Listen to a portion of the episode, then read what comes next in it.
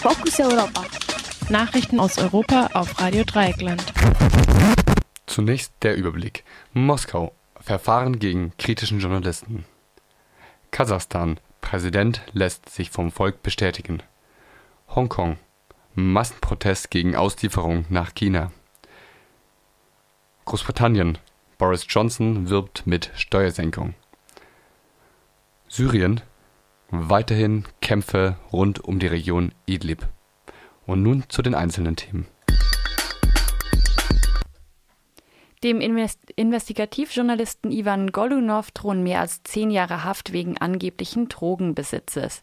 Bei der Durchsuchung seiner Wohnung und seines Rucksacks sollen insgesamt drei Gramm Methadon und drei, fünf Gramm Kokain gefunden worden sein. Golunov sagt, die Drogen seien ihm untergeschoben worden. Die Ermittlungsbehörden präsentieren präsentierten auch Bilder, die Geräte zum Herstellen von Drogen zeigen. Später musste die Polizei jedoch einräumen, dass die Mehrheit der vorgelegten Bilder nicht in der Wohnung von Ivan Golunov aufgenommen wurden. Bei der Durchsuchung der Wohnung waren nur Polizeibeamte ohne unabhängige Zeugen anwesend. Golunov wurde nach seiner Festnahme brutal behandelt. Ärztinnen bestätigen eine Gehirnerschütterung, zwei gebrochene Rippen und Hämatome. Golunov hatte über den plötzlichen Reichtum der Familie des Bürgermeisters von Moskau berichtet. Veröffentlicht wurden die Berichte über ein Internetportal in Lettland. Am Sonntag verhängte ein Gericht einen zweimonatigen Hausarrest gegen Golunov. Damit blieb ihm vielleicht auch wegen zahlreicher Proteste die Untersuchungshaft vorerst erspart. Das Verfahren geht aber weiter. Aufgrund von Nachwahlbefragungen zweier Institute wird davon ausgegangen, dass der amtierende kasachische Präsident Kasim Shomar Tokayev mit etwa 70 Prozent der Stimmen gewählt wurde. Tokayev wurde im März diesen Jahres auf Vorschlag seines Vorgängers Nursultan Nazarbayev von dem Parlament als Präsident eingesetzt. Nazarbayev war aus der Kommunistischen Partei der Sowjetunion hervorgegangen und seit 29 Jahren Präsident von Kasachstan Nursultan Nazarbayev ist auch immer noch Vorsitzender der Regierungspartei Licht des Vaterlands. In der Landessprache erinnert der Parteiname Nur-Otan an den Vornamen des bisherigen Dauerpräsidenten Nursultan. Gegen die Präsidentschaftswahl hatte es in mehreren Städten Demonstrationen gegeben. Während der Proteste wurden etwa 500 Menschen festgenommen. Wenn sich das Ergebnis der Wählerinnenbefragung bestätigt, fiele das Ergebnis für Kasim Schmar Tokayev allerdings eher gering aus, trotz der 70 Prozent. Sein Vorgänger Nursultan Nazarbayev wurde zuletzt mit 97,7 Prozent der Stimmen gewählt.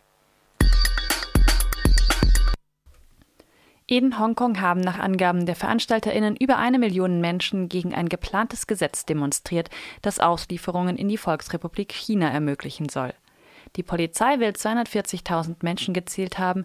Die Demonstration dauerte sieben Stunden. In der Nacht zum Montag kam es in der Nähe des Parlamentsgebäudes zu Zusammenstößen zwischen Demonstrierenden und der Polizei. Die Regierung will laut BBC an ihrem Gesetzesvorhaben trotz des Protests festhalten. Boris Johnson wirbt mit Steuersenkung. Im Rennen um die Nachfolge der britischen Regierungschefin Theresa May wirbt der ehemalige Außenminister Boris Johnson mit einer Senkung der Einkommenssteuer für Besserverdienende. Dafür will Johnson Geld einsetzen, das eigentlich als Reserve für den Fall eines harten Brexit vorgesehen war. In einem Interview mit der Sunday Times sagte Boris Johnson außerdem, er werde der EU mit der Nichtbezahlung von vereinbarten Nachzahlungen Großbritanniens drohen, um einen besseren Ausstiegsdeal zu bekommen. Boris Johnsons Chancen, neuer britischer Premierminister zu werden, sind weiter gestiegen, seitdem ein Hauptkonkurrent, der Umweltminister Michael Gove, zugeben musste, dass er vor mehr als 20 Jahren mehrmals Kokain genommen hat. Zunächst suchen die Abgeordneten der konservativen Partei zwei der elf KandidatInnen aus. Über diese beiden stimmt dann die Parteibasis ab. Boris Johnson ist der Kandidat, der an der Basis die meiste Unterstützung hat. Nach verschiedenen, zum Teil mit Bildern belegten Nachrichten im Internet wurden am gestrigen Sonntag 19 syrische Dörfer und Städte im Rebellengebiet um Idlib von Regierungstruppen und der russischen Luftwaffe mit verschiedenen Waffen angegriffen.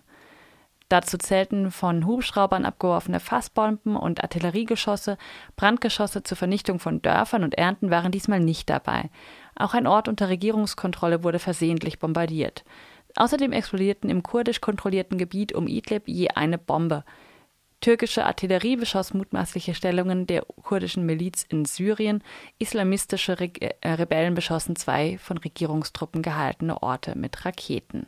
Fokus Europa. Nachrichten aus Europa auf Radio Dreieckland. Das waren die Fokus Europa Nachrichten von Montag, dem 10. Juni 2019.